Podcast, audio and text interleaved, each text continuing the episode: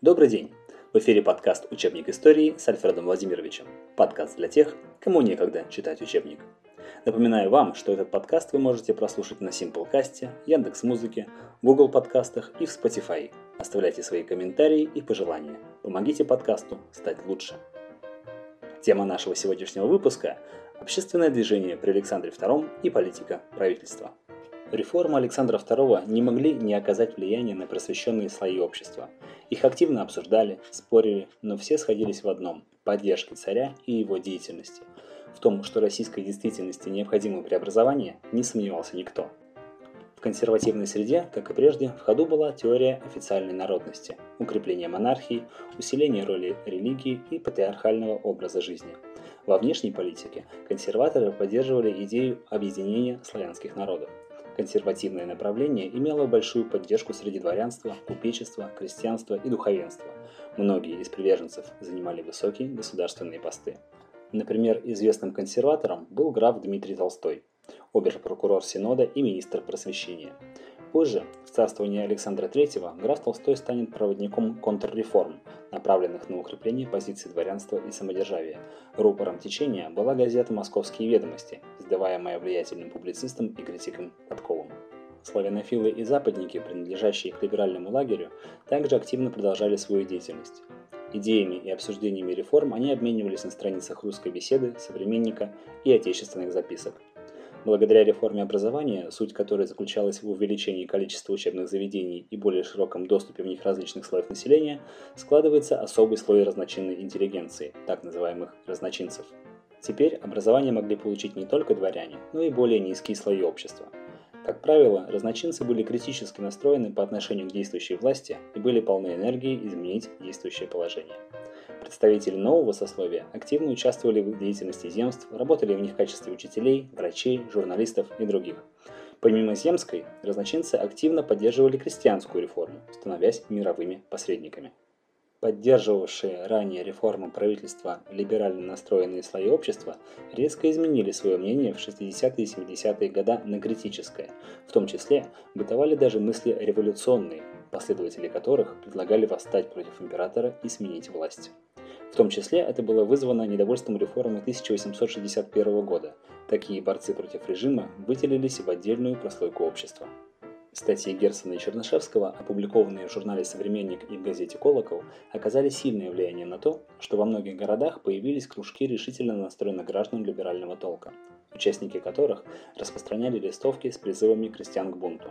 Логично, что к концу 1861 года эти кружки собрались в единую организацию, которая называлась «Земля и воля». И как ни пытались либералы добиться для крестьян этой самой земли и воли, последние оказались глухими к призывам бунтовать, и в 1864 году организация распалась. Настроения нигилизма, от латинского «нигил» – «ничто», были весьма популярны среди разночинцев. Нигилисты отрицали общепринятые ценности, включая и моральные нормы. Нигилизм в силу отрицания всего существующего ранее неизбежно привел к формированию радикальных идей и настроений. Катехизис революционера за авторством приходского учителя Нечаева призвал к борьбе с правительством любой ценой и средствами, включая заговор и террор. В 70-е годы XIX века в радикальных слоях общества возникло новое течение – народничество – Следуя ему, человечество обязательно должно прийти к социализму. Крестьянская община рассматривалась как ядро социализма в силу того, что внутри нее существовали устоявшиеся за многие десятилетия порядки, позволяющие ей саморегулироваться. С переменным успехом, конечно. Народников привлекала мысль о создании социализма с опорой на общину, минуя образование класса буржуазии и капитализм. Для этого, по их мнению, нужно было всего лишь отдать крестьянам всю землю и избавить их от государственного контроля. Интересная мысль, не правда ли? Так или иначе, многие или даже почти все либеральные лидеры того времени мечтали о том, чтобы свергнуть существующий строй, устроить масштабные бунты и таким образом обустроить новый порядок и уклад жизни, где крестьяне будут наделены землей по справедливости и не будут страдать от государственного гнета и контроля. Насколько реалистичны эти идеи, думайте сами. Это очень неплохой тренинг по визуализации, перед сном, например. Вообще, визуализировать полезно. Тренируйтесь, друзья.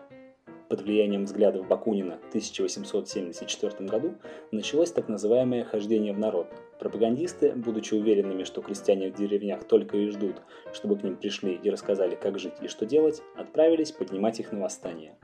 И не то чтобы крестьян все устраивало, нет, но они, по старой памяти, ждали изменений от царя-батюшки, сверху.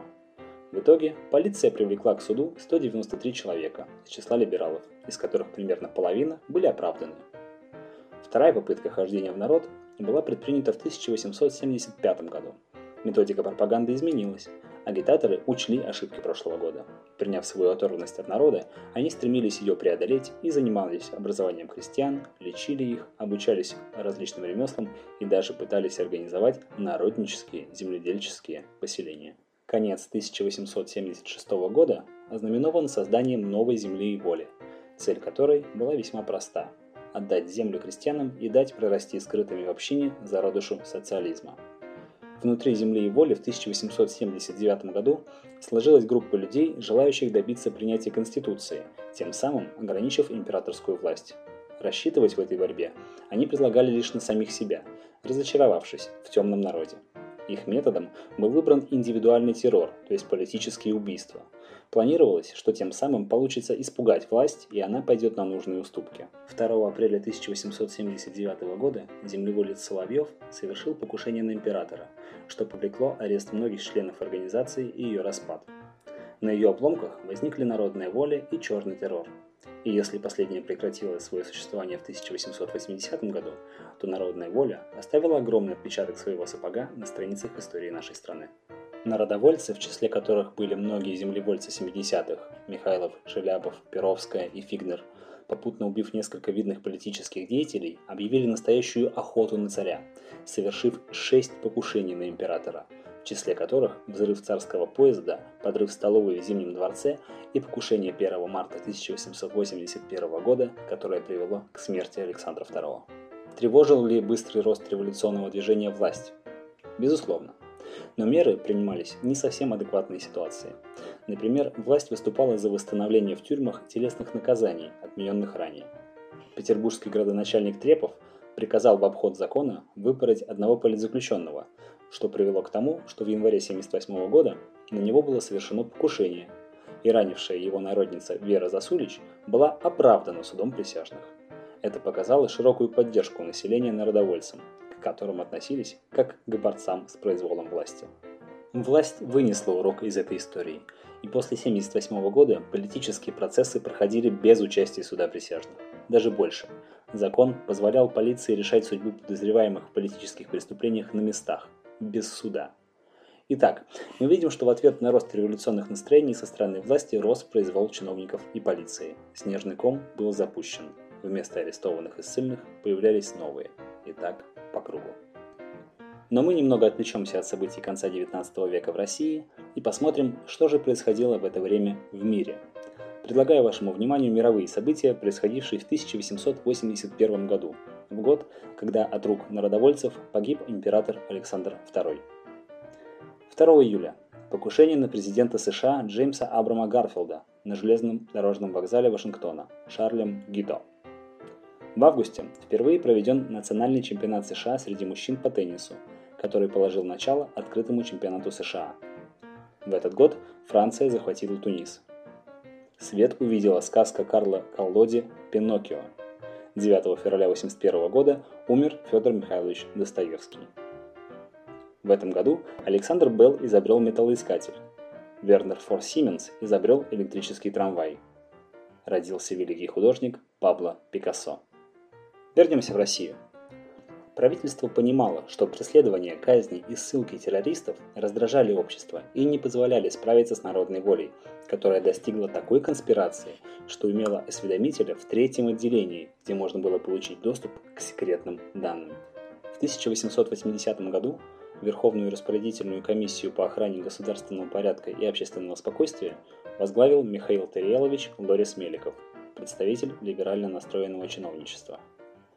Он придал борьбе против революционеров упорядоченный характер, в том числе проведя реформу органов безопасности.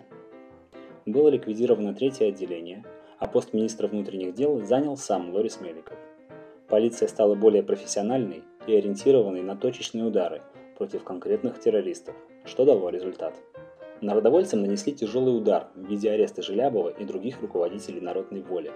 Ларис Меликов смягчил произвол властей, ограничил цензурный надзор и попросил губернаторов не притеснять земство.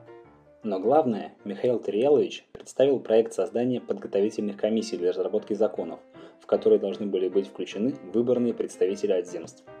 То есть этот проект в конечном счете предполагал допуск всех представителей общества к законно-совещательной деятельности – Таким образом, Борис Меликов предлагал власти поделиться властью с обществом. Подумайте, как могли относиться к нему революционеры? Правильно, с ненавистью. Почему? Да потому что он своими законами и реформами делает их борьбу бессмысленной, что для революционера очень обидно.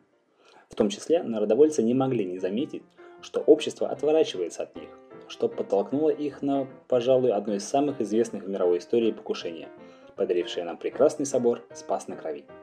Покушение 1 марта 1881 года, вследствие которого император Александр II погиб. Убийство императора в корне перевернуло всю внутреннюю политику государства. Дальнейшее проведение либеральных реформ стало невозможным. Планы власти по установлению конституционной монархии были разрушены. Россия снова была отброшена в своем развитии. На монарший престол восходит новая фигура – Александр III, миротворец. Вы слушали подкаст «Учебник истории» с Альфредом Владимировичем. Подкаст для тех, кому некогда читать учебник. Ставьте лайки и подписывайтесь на Simplecast, Яндекс.Музыке, Google подкастах и в Spotify. Оставляйте комментарии и предложения, так вы поможете стать подкасту лучше. И помните, что история – лучший учитель, у которого самые плохие ученики.